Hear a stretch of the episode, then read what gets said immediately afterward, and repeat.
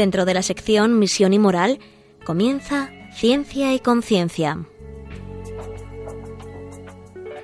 Un programa dirigido desde Valencia por Mari Carmen Mateu.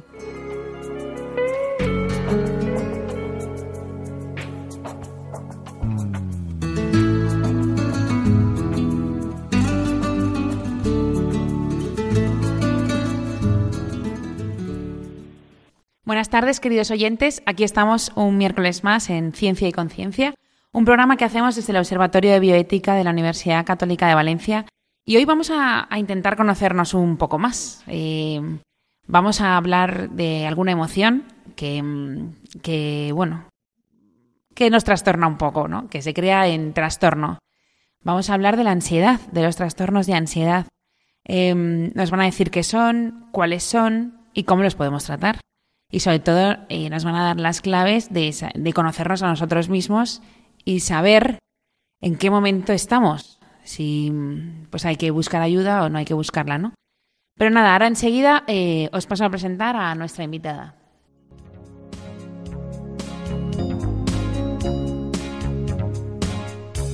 No.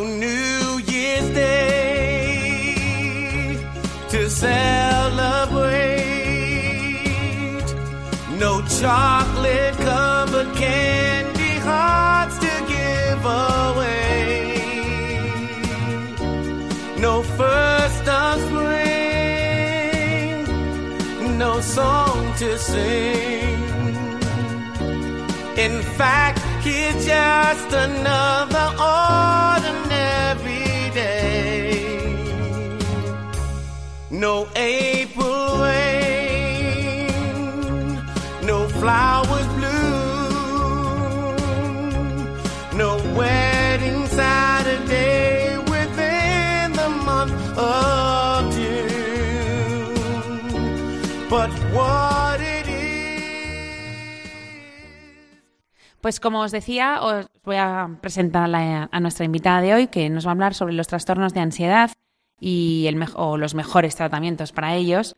Eh, ella es la doctora de psicología y psicóloga clínica Reyes Moliner. Buenas tardes. Hola, ¿qué tal? Ella es, bueno, secretaria de la Facultad de Psicología de la UCV y además lleva pues la coordinación del grado de psicología online y además pues también también es la coordinadora de la sección de psicología de las clínicas universitarias de aquí de la Universidad Católica de Valencia.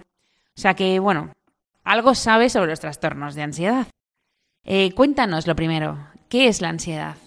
Eh, bueno, buenas tardes. La ansiedad es una, emoción, una emoción básica que está presente en, todas las personas, eh, que es una emoción que en su justa medida es, adaptativa y nos ayuda a afrontar y a prepararnos ante determinadas situaciones, pero el problema es eh, que muchas personas experimentan esta, esta ansiedad de forma desmedida, les interfiere en su vida cotidiana experimentan un gran malestar y entonces estaríamos ya ante lo que los psicólogos clínicos denominamos un trastorno de ansiedad. Pero claro, es una emoción más. Sí. O sea, podemos sentirnos así sin ningún problema, en principio. Exacto. En un principio es una emoción, como, como te decía, adaptativa. De hecho, eh, si, si hemos llegado al siglo XXI y si el ser humano ha aprendido a, sobrevivir y adaptarse a, a, un montón de circunstancias y a afrontar peligros, ha sido gracias a, esta, a esta respuesta, ¿no? Que en determinados momentos estaría justificada. Es decir, si el hombre no hubiera evitado peligros reales, no se hubiera protegido ante determinadas circunstancias, nos hubiéramos extinguido.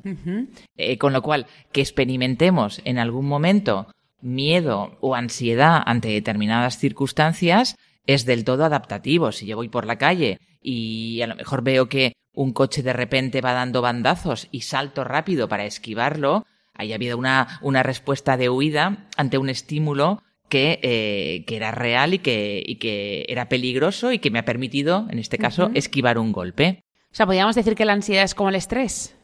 Eh, el estrés sería esa, esa respuesta que experimenta el organismo ante determinadas circunstancias y que suele ser uh, el, el, el estrés eh, aunque a veces es parecido a, la ansiedad, ¿no? El estrés ya es esa respuesta más repetida a circunstancias que el sujeto vive como, como que no puede afrontar y que le llevan a, experimentar un malestar y un sufrimiento parecido a la ansiedad, pero con algunas pequeñas diferencias. Entonces, todo el mundo es positivo que tengamos un poco de ansiedad en determinadas ocasiones. Sí, fíjate, incluso a lo mejor ahora cuando estamos eh, hablando para, para nuestros oyentes, que estemos un poquito eh, nerviosas en, alerta, un poquito ansiosas, nos permite estar atentos pendientes de lo que estamos diciendo y yo contestando lo mejor que pueda a las preguntas que tú me plantees.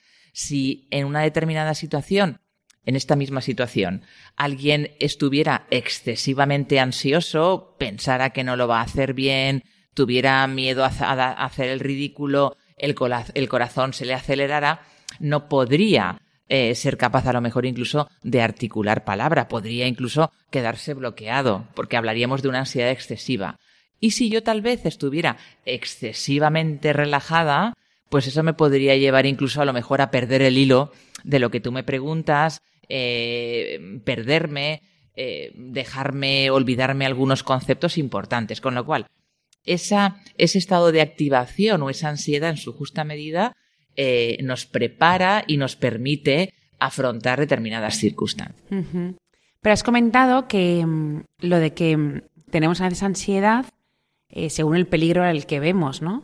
Claro, aquí habrían clases de peligros, ¿no? Porque ¿qué peligro es? Claro, la cuestión sería, que cuando hablamos de un trastorno de ansiedad, esta persona experimentaría toda una serie de sensaciones físicas, experimentaría o, pasarían por su cabeza una serie de pensamientos negativos que le llevarían a escapar de la situación o afrontarla mal, em, pero cuando esas situaciones no justifican que yo piense eso, sienta eso a nivel corporal y huya. Eh, hablaríamos de estímulos que no son peligrosos, que yo me asuste eh, si de repente, como el otro día en el accidente de, la carretera de Albacete, yo me encuentro unos elefantes que van por la carretera y digo, ¿esto qué es? No, no me lo espero. Pues a lo mejor que yo experimente en ese momento una respuesta de, de miedo estaría justificado. Pero, por ejemplo, que yo tenga miedo de ir a la Plaza de la Virgen aquí en Valencia porque hay palomas y temo que se me acerque la paloma, la paloma no es un animal peligroso. Ya.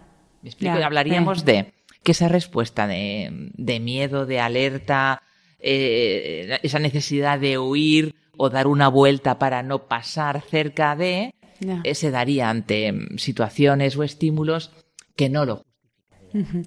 Entonces podemos hablar de una ansiedad como muy bajita, y de, y de grados. De una ansiedad, de una ansiedad que sería adaptativa y de una ansiedad desadaptativa, que me haría eh, sufrir, que me interferiría en mi vida cotidiana. Y en esa es la que hay que tomar medidas. Y en esa es la que eh, cuanto antes eh, existen tratamientos psicológicos que funcionan y que le ayudan a la persona a poder, mm, digamos, experimentar menor malestar y afrontar esas situaciones que hoy por hoy eh, las maneja mal, fundamentalmente evitándolas. Y podemos ir, eh, por ejemplo, de tener una ansiedad adaptativa normal, ¿no? Eh, y la podemos ir, por ejemplo, con el paso del tiempo o las circunstancias que nos hayan pasado, o de repente, ¡pum!, ha pasado algo muy gordo, ¿no? Que nos ha traumatizado y a partir de ahí tiene una ansiedad desadaptativa. Podemos hablar, por ejemplo, y fíjate, personas que tienen fobia a los perros ¿Mm? y que eso les lleva a eh, evitar sistemáticamente cruzarse con un perro en la acera, dar un rodeo, no poder acercarse a un perro. Y muchas de estas personas tal vez no hayan pasado por un acontecimiento traumático de que un perro haya intentado morderles, pero igual es que sus familiares o sus padres también tienen fobia a los perros y han, han aprendido a tener esta fobia por imitación, porque a lo mejor sus progenitores, cuando han visto un perro, han reaccionado de forma alarmante.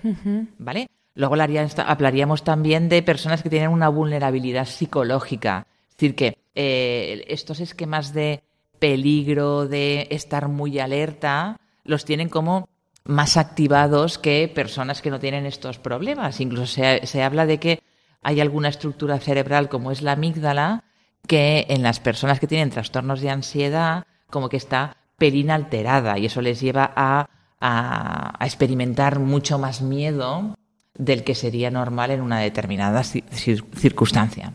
Hay fobias entonces que aprendemos por imitación. Podemos aprenderlas por imitación en la medida en que ya psicológicamente también somos pelín más vulnerables. Hay personas que dirían que tienen una tendencia a ser más miedosas que los demás. Y además a eso se une pues un acontecimiento que haya podido ser que hablando en público me haya quedado en blanco. Y además que eh, biológicamente también sea más sensible, pues hablaríamos de diferentes causas que todas ellas derivarían en que haya personas que tengan una mayor probabilidad de desarrollar un trastorno de ansiedad. Pues, por ejemplo, seguro que hay gente que nos está escuchando que tiene algún miedo, ¿no? Que es especialmente miedoso en algo. Eso ya tendría que empezar a...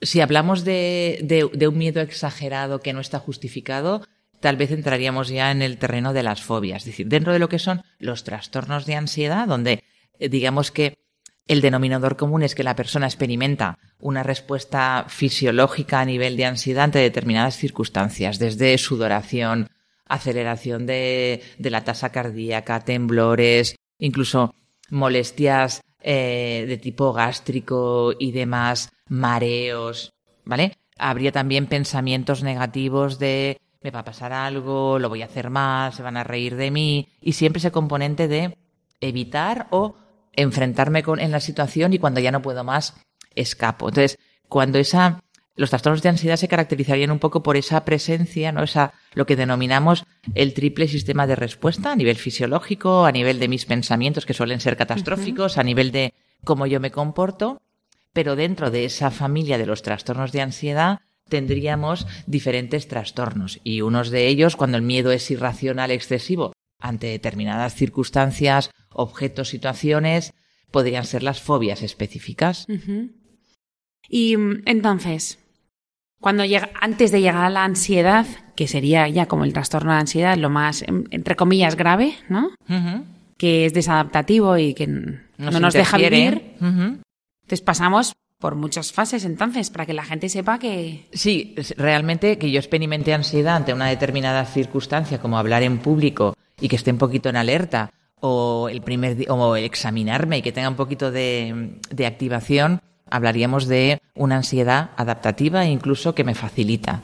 Cuando esto ya me desborda y ya no soy capaz de acudir a un examen y ya eh, todo lo que sea hablar en público lo evito sistemáticamente o la gente que tiene una fobia específica, por ejemplo, a las inyecciones, lo que se denomina las fobias a las sangre, inyecciones, daño, no son capaces de hacerse una analítica porque se desmayan y pasan los años y ya incluso componiendo en riesgo su propia salud, porque necesitan tener algún control, pues no se, no son capaces de eh, hacerse una analítica porque pensar que tienen que ir al centro de salud, que se van a desmayar, que van a montar el número, es tan, es tan incapacitante para ellos que dejan de hacerlo. Entonces, eh, nos has hablado al principio, o sea, ya sabemos más o menos en qué consiste, ¿vale? Entonces, ¿qué tipos hay? Hablaríamos de las fobias específicas, desde pues eh, la fobia a espacios cerrados, la claustrofobia, ¿vale? Fobia a las alturas, eh, fobia a la, a la, sangre, inyecciones, Pero, por ejemplo, cuando tú dices fobia es algo que... Que me incapacita. Que, por ejemplo, yo tengo que subir a un piso noveno, tengo que coger un ascensor... y no lo cojo. Y no lo cojo. Y así subo andando los nueve pisos, porque pienso que eh, el ascensor se va a caer, me voy a quedar encerrado, se terminará el oxígeno, me ahogaré. Cuando de entrada un ascensor no es un estímulo que sea amenazante. Porque, por ejemplo, nosotros podemos sentir miedo o, nos da asco o algo, cualquier cosa, pero nos armamos de valor y, y lo, esto, esto no sería. Sí, sí, yo soy capaz de afrontarlo sin que experimente un malestar muy intenso, pues, pues bueno, mira, no me no me, no me siento a gusto del todo, pero soy capaz de coger un avión para ir a Mallorca o soy capaz de subir en el ascensor. Pero si sistemáticamente eh, cada vez que me lo planteo experimento tal malestar, me pongo fatal, pienso que el avión se va a caer, que no, y eso me lleva a dejar de volar y tengo que coger el coche para hacerme un kilometraje tal, o directamente. No voy, no voy y me ahorro un viaje estupendo porque eh, no puedo subir al avión, entonces ya estaríamos hablando de, de, palabras mayores. Esa interferencia que me genera en mi vida cotidiana. A ver, si yo vivo en Valencia y tengo fobia a las anacondas, yo aquí en Valencia las anacondas no es fácil que me las encuentre, con lo cual aquí no hablaríamos de un de una de, esa interferencia que es necesaria. Pero tampoco ibas a tener esa fobia. Exacto. Pero si, pero si yo, por ejemplo, pues no sé, tengo que utilizar habitualmente el avión porque trabajo y, mi trabajo me lleva a viajar, ahí sí que hablaríamos de, un malestar, una interferencia y de la conveniencia que esta persona pues sepa que existen tratamientos psicológicos que han demostrado que son eficaces y que le van a permitir poder coger un avión con cierta normalidad. Vale. Entonces teníamos, nos has dicho que las fobias. Luego tendríamos también la fobia social, que sería ese miedo que tienen las personas a la hora de relacionarse con los demás, porque creen que no van a caer bien, que van a decir algo inapropiado, que van a hacer el ridículo, incluso iniciar una conversación, etcétera. Entonces estas personas evitan ese eh, eh, ir a fiestas porque eh, creen que no van a ser capaces de conocer a nadie, ni pensarán que los demás no son, que, no son interesantes para los demás. Entonces, todo lo que se, supongan interacciones de tipo social en las que yo creo que no voy a estar a la altura, que voy a hacer el ridículo y demás, digamos que entraría dentro de la categoría de fobia social.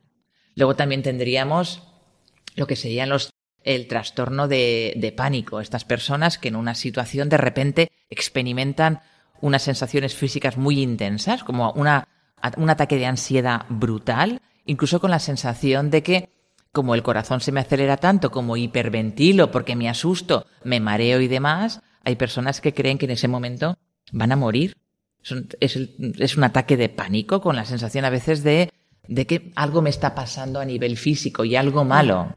Y a veces acuden a urgencias pensando que tienen un ataque eh, al corazón, una angina de pecho y simplemente es un ataque de ansiedad, pero muy grande, lo que se denomina un ataque de pánico. ¿Pero ahí de qué se está defendiendo? Hay, a veces ese tipo, ese tipo de... Los ataques de pánico aparecen como llovidos del cielo. Yo puedo estar, por ejemplo, en un concierto, puedo estar en unos grandes almacenes y de repente empezar a sentirme incómodo. Notar una serie de sensaciones físicas eh, que además, como estoy atendiéndolas, estoy hipervigilándolas y además las interpreto de forma catastrófica, todavía eso hace que las sensaciones físicas vayan a más. Porque si yo pienso, uy, me noto el corazón que parece que me estoy ahogando, tengo dolor en el, me estoy mareando, ¿será un infarto?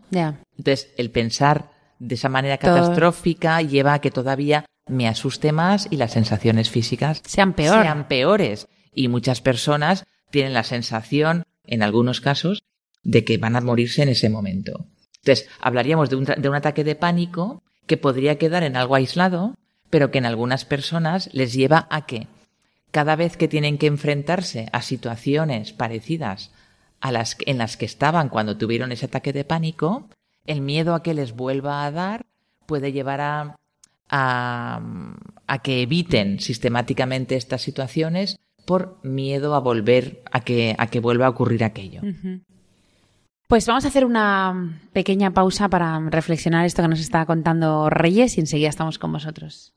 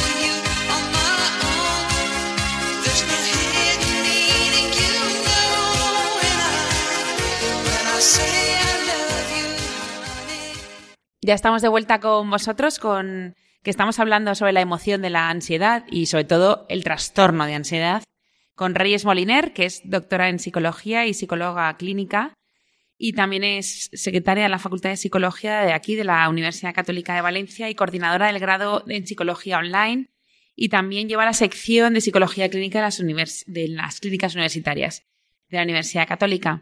Eh, nos hemos quedado en un momento en la anterior pausa en un momento del pánico, ¿no? Em, que es verdad que te pueden quedar secuelas, o sea, es decir, tú puedes sentir pánico por algo psicológico, ¿no? Porque tampoco es algo real. No, es verdad que eh, todos en algún momento podemos experimentar un ataque de pánico, ¿vale? hay a lo mejor en épocas de, más estrés, que estamos muy sobrecargados, incluso a veces cuando ya ha pasado el estrés y volvemos otra vez a la vida normal, es cuando entonces hay personas que experimentan ese, ese ataque de pánico que sería como un ataque de ansiedad, como comentábamos antes, pero con unos síntomas físicos muy, muy intensos, ¿no? Además aparece como, eh, decíamos antes, de repente, como llovido del cielo, la persona experimenta una serie de sensaciones físicas eh, que le llevan a que le llevan a asustarse.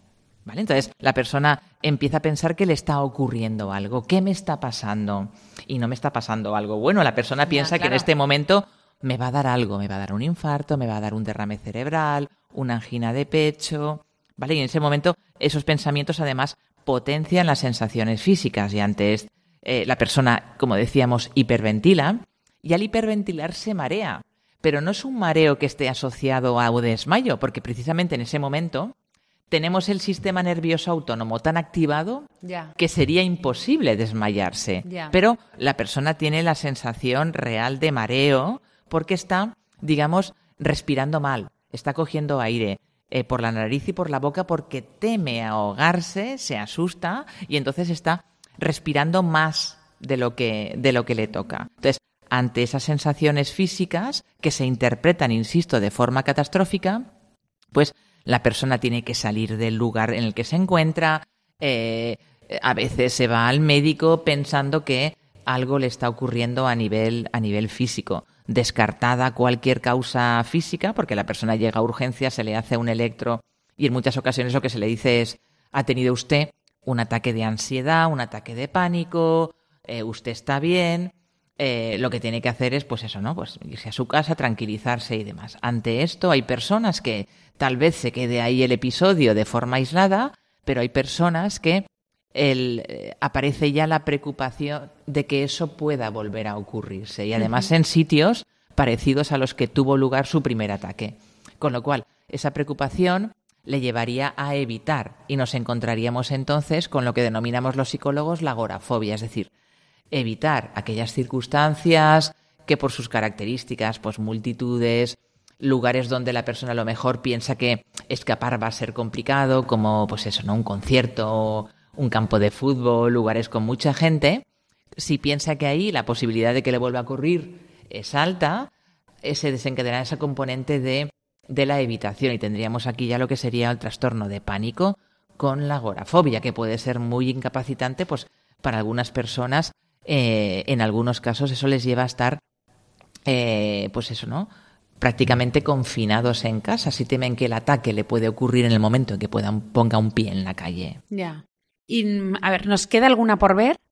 Hemos eh, visto. Hemos hablado de, pues eso, las fobias específicas, la ansiedad generalizada, que sería estas personas que se preocupan por todo y por todos.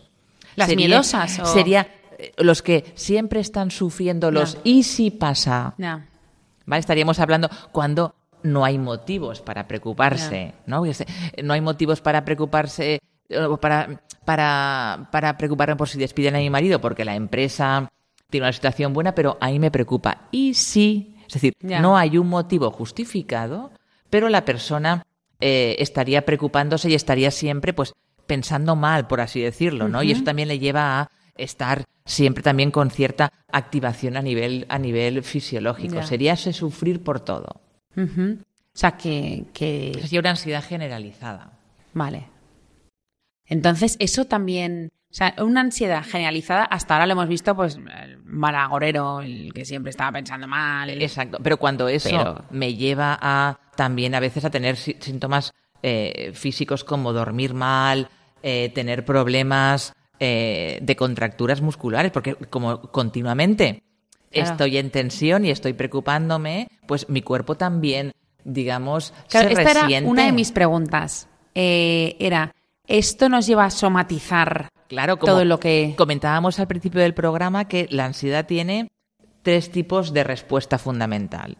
Una respuesta es la respuesta que los psicólogos denominamos cognitivo, es decir, ¿qué pasa por mi cabeza cuando me enfrento con la situación que yo pienso que es peligrosa? Se van a reír de mí, me voy a desmayar, voy a montar el número, etcétera. Eso sería lo que, lo que pasa por mi cabeza. Pero luego está lo que a nivel físico yo siento.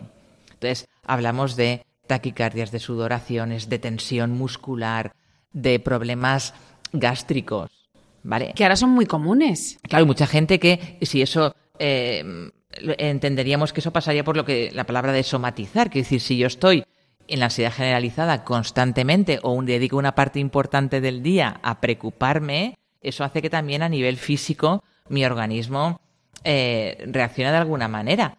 Y luego también está el componente conductual. ¿Qué hago yo? Evito, compruebo, me enfrento pero con mucho malestar, etcétera. Entonces sí que a nivel físico hay una serie de manifestaciones que estarían asociadas a la ansiedad. ¿Y con eso podemos hacer algo? Sí. afortunadamente, eh, la psicología clínica, los psicólogos clínicos, contamos con herramientas, con técnicas que han demostrado de forma controlada que son eficaces, que funcionan para este, para este tipo de trastornos y que además cada vez con tratamientos eh, más eficaces y más eficientes, es decir, tratamientos que duran menos y que consiguen buenos resultados. Hablar...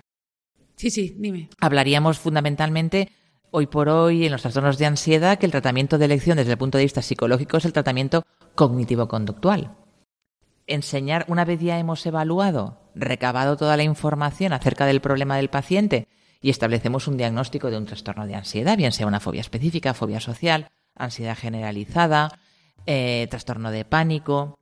Eh, hay un componente de psicoeducación para el paciente. Le explicaríamos qué es la ansiedad, en qué consiste, qué le pasa a él y cómo el problema en su caso se ha mantenido. Para después ya, una vez explicado y que entienda que eh, él se enfrenta a situaciones que no son peligrosas, pero que las interpreta de forma peligrosa y eso le lleva a actuar de una determinada manera, ya, ya, ya le enseñaríamos a eh, pensar de otra forma, cambiar esos pensamientos que son irracionales, desadaptativos, por pensamientos más ajustados a la realidad y luego, poco a poco, darle también herramientas para que se enfrente de una manera progresiva y controlada a estas situaciones que ahora le generan tanto malestar. Hablaríamos de las técnicas de exposición, de enfrentamiento gradual. Vale, y también tiene que ver esto. ¿Te acuerdas de un programa que viniste y nos contaste sobre la gestión de las emociones? O sea, al final, o sea, nos enseñáis a que gestionemos.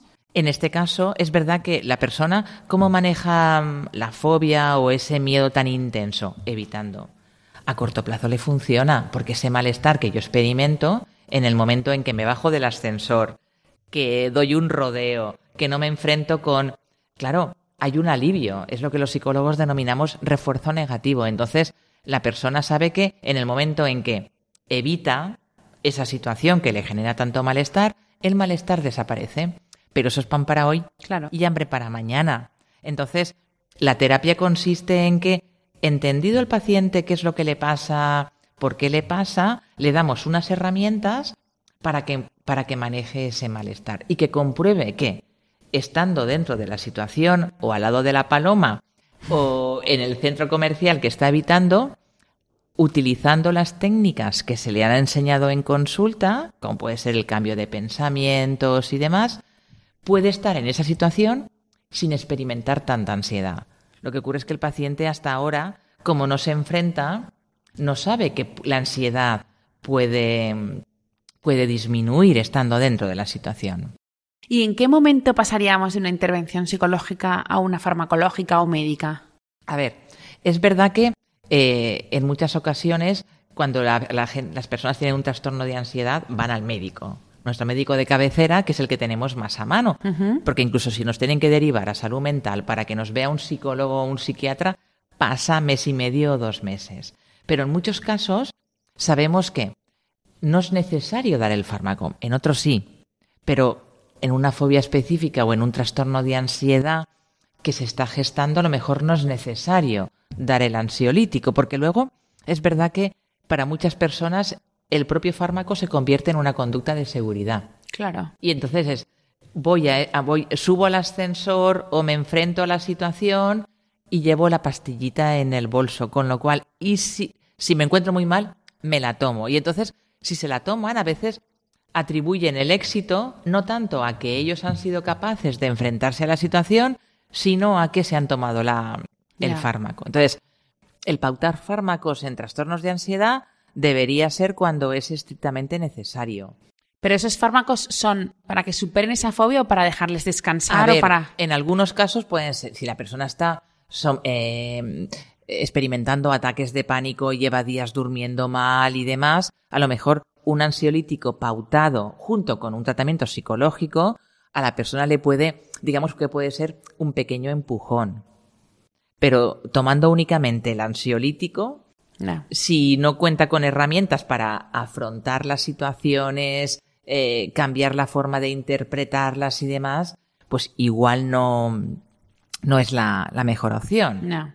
Entonces, la mejor opción, aparte de decirte a tu médico de, médico de familia, es acudir a un psicólogo. Acudir a un psicólogo. Incluso que, eh, ojalá hubieran en los centros de atención primaria, ¿no? Psicólogos, porque eso supondría en muchas ocasiones que, que hubiera un ahorro en la cantidad de fármacos que se prescriben a pacientes que, incluso con, como decíamos antes, con tratamientos 5, 6, 7, 8 sesiones, eh, los resultados son, son eficaces. Y además es el paciente el que experimenta que por él mismo está afrontando aquello que temía. Claro, y así no tiene que tomar nada externo ni nada. Pero es verdad que hay algunos trastornos que necesariamente el paciente, hablamos de trastorno mental grave, como el caso de la esquizofrenia, trastorno bipolar, depresiones importantes, donde el fármaco es necesario, pero en muchos trastornos de ansiedad o incluso trastornos adaptativos, donde la persona tiene que adaptarse a cuestiones de la vida diaria, eh, el fármaco mm, no siempre es necesario. Y mm, llegados al punto en que, en que vemos que, mm, en que nos, nos, aparte que ya hemos recurrido y que todo, también tenemos que poner de nuestra parte, o sea, intentar, ¿no? Llegar a vivir bien o normal sin la fobia, o sea, hacer todos los ejercicios que nos digáis. Claro, evidentemente, pero como todo, ¿no? Cuando uno, uno va al médico y tiene diabetes y el médico le aconseja que tiene que caminar, que tiene que cambiar de estilo de vida eh, y demás, también eh, cuando acudimos a, a, un, a, un, psicólogo clínico, que es el que interviene en estos casos, eh, el paciente debe confiar y ahí es importante pues el rapport que se establece, ¿no? afortunadamente, como como estamos diciendo a lo largo del programa, hay tratamientos que funcionan. Lo importante es ponerme en manos de profesionales cualificados, especializados y que están, pues eso, ¿no? Eh, que, que, tienen eh, la, los estudios, la experiencia que permite aplicar estas técnicas, ¿no? Evidentemente, cuando al paciente se le dice que tendrá que exponerse o enfrentarse a la situación, hay que decirle que poco a poco hay que decirle que le daremos las herramientas, que en ocasiones es el propio psicólogo quien en las primeras exposiciones acompaña al paciente. Yo en alguna ocasión me he tenido que subir a un ascensor varias veces con un paciente, subir y bajar, subir y bajar, para, para decirle al paciente un poco, darle las instrucciones que tenía que aplicar, o asomarme a un puente, o meterme en un coche eh, por autopista a un paciente que tenía fobia a conducir por, por autopista. Entonces, a veces eh, no podemos pretender que el paciente se exponga solo. Parte de la, la, propia sesión consiste en que el terapeuta acompañe al paciente para hacer la exposición y luego le, le daremos deberes para casa. Tareas que incluso a veces contar con familiares o amigos que actúen de coterapeutas para acompañarles en determinadas circunstancias, porque eso igual al paciente le hace más fácil exponerse. Pero después también habrá que prescindir de esos coterapeutas para que el paciente afronte eh, el solito la, situación que le genera malestar. ¿Y cómo trabajarías, por ejemplo, eh, una persona que no tiene ninguna fobia, que no tiene nada, que, y que de repente hay un hecho traumático o que vive algo muy fuerte en la vida? Y a partir de ahí, pues claro, está lleno de fobias o de ansiedad o no sabe vivir esa vida. Creo que lo hemos comentado en algún programa al que ya habíamos venido con anterioridad. No siempre todo el mundo que experimenta un acontecimiento traumático después va a tener secuelas. Con lo cual, habría que eh, esperar un poquito a ver cómo la persona evoluciona. ¿vale? Y hemos hablado aquí de la resiliencia, de que las personas somos mucho más fuertes de lo que nos pensamos y hay acontecimientos eh, como puede ser un, no sé, un, una catástrofe, no sé, los atentados del 11S o del 11M, donde hubo gente que después de aquello necesitó ayuda psicológica y hubo gente que no. Con lo cual, eh, podemos hacer una intervención en crisis. Ante, fíjate, la, pues un duelo, la pérdida de un familiar, pues los psicólogos estamos ahí, a veces simplemente apoyando y que la persona exprese emociones y, de, y, acompañar ahí y ya está. ¿Cuándo intervenir en un duelo? ¿Cuándo intervenir en alguien que haya vivido una situación traumática? Vendrá determinado por la evolución de los síntomas, la permanencia de los síntomas. No necesariamente hay que, hay que intervenir. Habría que ver en esos días siguientes, es verdad que hablamos de estrés agudo cuando la persona experimenta un, acontecimiento, no sé, un accidente, una y la persona hay una reacción eh, hay unos síntomas que la persona experimenta. Pero para que pudiéramos hablar después de un estrés postraumático y de la necesidad de intervenir, tendríamos que ver cómo van evolucionando los, los síntomas. Bueno, pues como veis está siendo todo muy interesante, que estamos aprendiendo mucho y hacemos una pequeña pausa y pensamos en ello. Hasta ahora.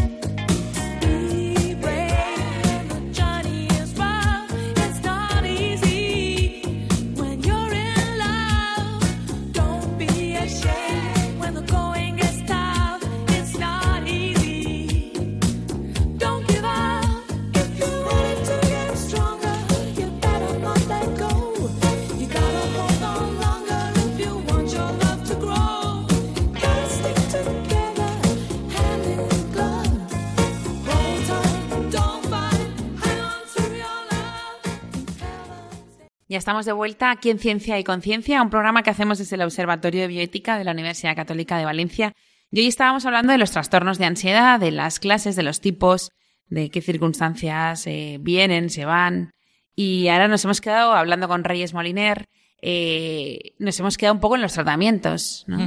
Eh, ¿Qué tratamientos funcionan? Porque ya hemos hablado mucho de fobias, hemos hablado de ansiedad, hemos hablado de pánico, bueno, muchas cosas. Entonces, ¿qué tratamientos funcionan? Eh, los tratamientos que han demostrado que son, que son eficaces eh, para este tipo de trastornos fundamentalmente son los tratamientos que se denominan cognitivo-conductuales. ¿Eh? Sabemos que en todos los trastornos de ansiedad hay una serie de pensamientos desadaptativos, irracionales que tiene la persona ante determinadas circunstancias y que le llevan a comportarse de una determinada manera. Entonces, eh, el tratamiento consiste previo a, una psicoeducación que el paciente tiene que entender el trastorno, qué le pasa, cómo se mantiene, cómo ha llegado hasta aquí.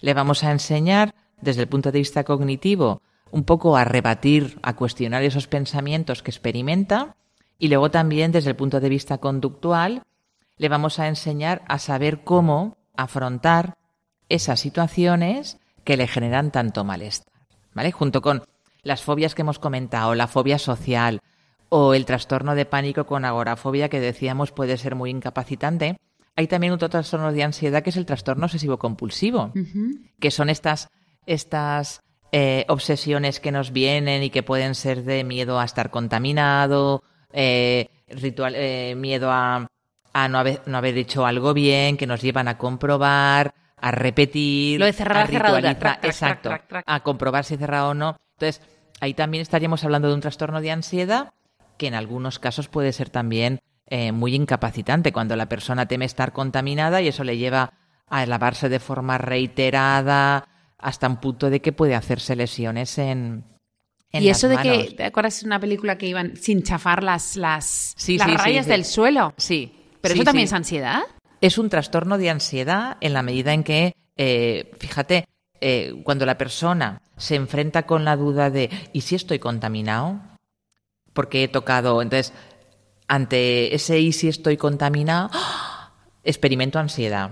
¿Cómo manejo esa ansiedad? Voy rápido al cuarto de baño, me lavo las manos, me restriego bien, entonces esa ansiedad desaparece. Ya. Pero claro, cada vez que me encuentre con una situación o cada vez que me llegue ese pensamiento, la forma de manejarlo será llevando a cabo esa conducta que en algunos casos puede ser pues una simple superstición, pensamiento mágico, ¿no? Que, que en los niños es muy frecuente. Cuando vamos a cruzar un paso de cebra, pues no chafar la raya Sí, blanca o la sí. raya negra o, o, eh, mirar las matrículas de los coches o irme a dormir con eh, siguiendo un ritual que puede ser el vaso de agua, las zapatillitas al lado de la cama, el peluche de turno, que que a lo largo de, de, nuestra vida, cuando somos chiquitines, hay una serie de, rituales que nos tranquilizan, nos ayudan a sentirnos mejor. Pero cuando esos rituales ya nos interfieren y si eh, de repente pienso, habré desenchufado la plancha y estoy en el trabajo y ante ese malestar que experimento, la manera de manejarlo es volver a casa para comprobar lo que seguramente está desenchufada, pues ya, ya estamos hablando de personas que presentan problemas a la hora de manejar pues esas obsesiones que de repente aparecen y que no sabemos qué hacer con ellas. Ahora se me ha despertado ahora, ahora que has dicho tú lo de los rituales, cuando tienes niños pequeños siempre te, bueno, siempre, a veces te dicen, lo mejor es un ritual a la hora de la comida, a la hora de dormir, porque así él se acostumbra, tienes más peligros, gana seguridad, confianza, autoestima, todo, todo, todo, todo. Pero claro, todo esto llevado al extremo le puedes hacer a un ansioso. Hay niños ya que experimentan ansiedad por miedo, por ejemplo, a dejarme algo en casa, no, ponerlo en la mochila. Y que chequean la mochila por la noche antes de acostarse varias veces. O al final le dicen al papá o a la mamá, mírame si llevo todo. Y cuando ya hemos chequeado una vez y eso sigue sin tranquilizar al niño, es porque igual está también teniendo un comportamiento que ya va más allá de lo que sería el ser un niño organizado responsable. Ya, ya. Pero eso es- es- en principio es imitación En de los padres. O, o- o si O los que lo padres hemos detectan. A lo mejor es que hemos creado a niños muy limpios, muy ordenados, muy Ya. escrupulosos, ¿no? Ya, demasiado. Demasiado. Ya. Vale, y bueno, hemos dicho que tenía el tratamiento conductual, Cognitivo-conductual. ¿sí? ¿Y cuál más? Y el tratamiento farmacológico, en algunos casos, cuando ya eh, pues el, el malestar que experimenta el paciente es muy, es muy alto y hay un componente eh, de esa ansiedad física que, que a veces una, un trata- una, una pauta farmacológica, ¿vale? Eh, siempre prescrita por un profesional, pero sin excluir el tratamiento psicológico, puede ser el empujón. ¿vale? Pero realmente para este tipo de trastornos el tratamiento de elección es el tratamiento cognitivo-conductual que pasa porque el paciente reinterprete las situaciones que hasta ahora son amenazantes y se exponga a ellas poco a poco. Y así se Y de esa, manera, de esa manera se normaliza. Es verdad que los trastornos de ansiedad son bastante prevalentes en la población. Podríamos hablar hasta entre un 7, 8, un 9%.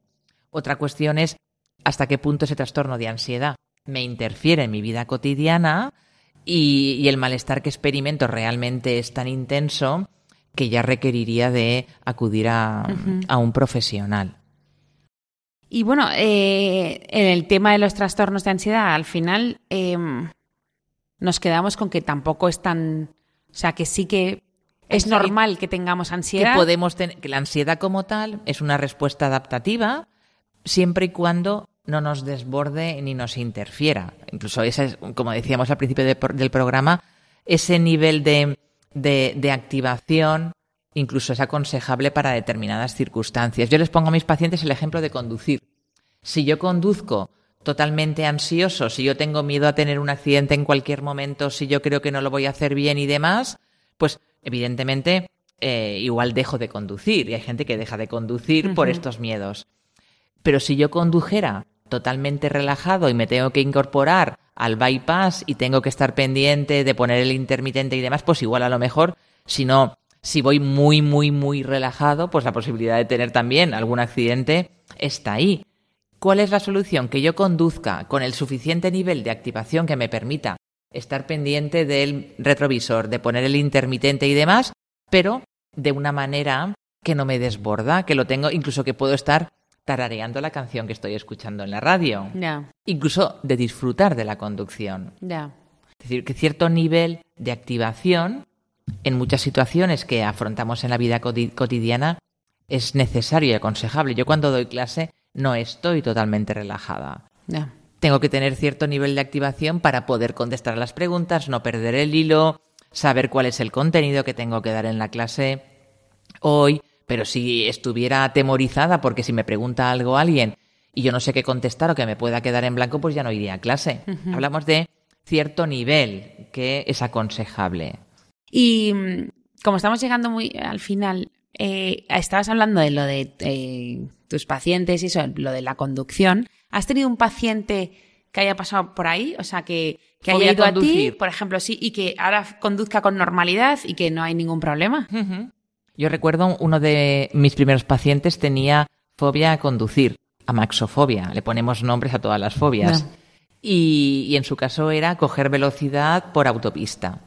Entonces eh, tuvimos que enseñarle varias técnicas para eh, disminuir esa activación fisiológica, como la respiración lenta y demás, cambiar los pensamientos negativos, que en su caso era pues salirme de la carretera, chocar con alguien, me cruzaré, mm, me bloquearé, no sabré qué hacer y después eh, diseñamos una jerarquía de las diferentes situaciones que temía de más fáciles a más difíciles.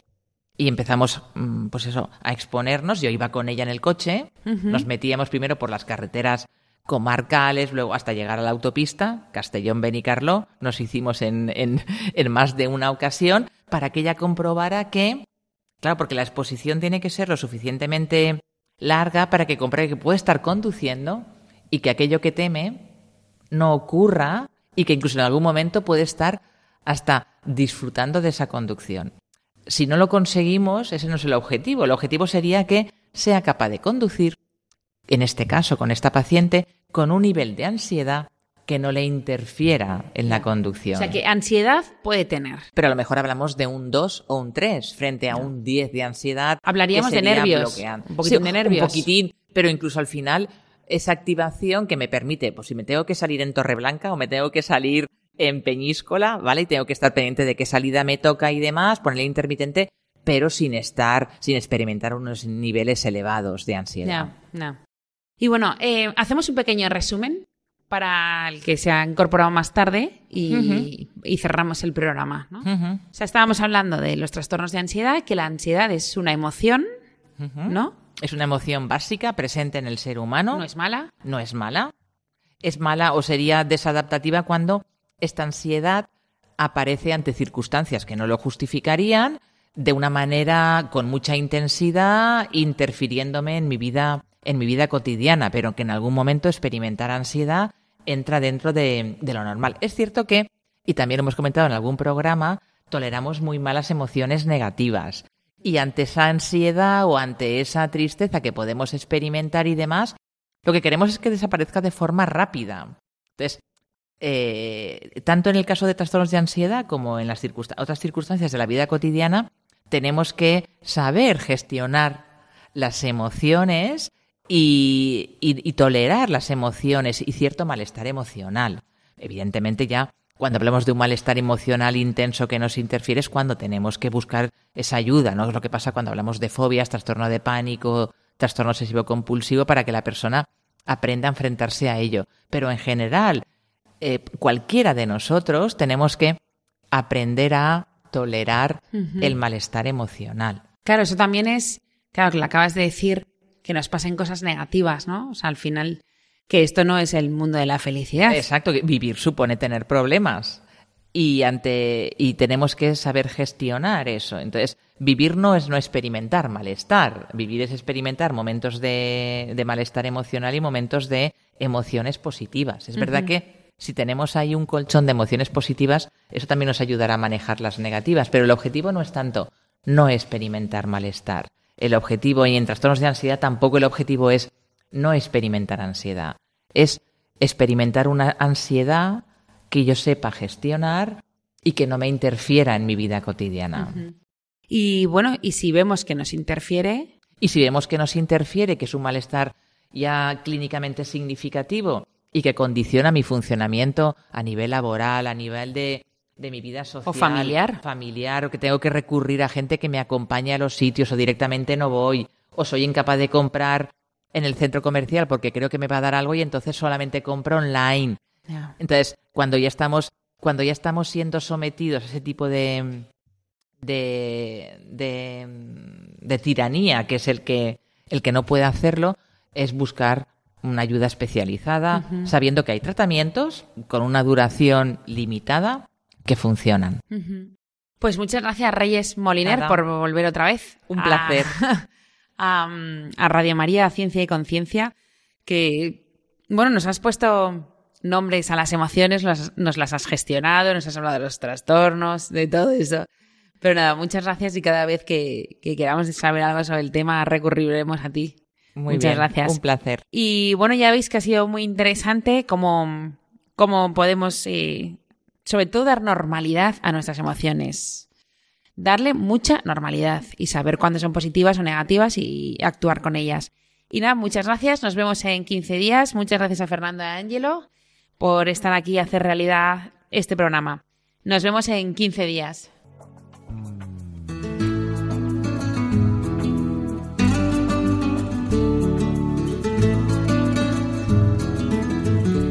Finaliza así en Radio María Ciencia y Conciencia, un programa dirigido desde Valencia por Mari Carmen Mateu.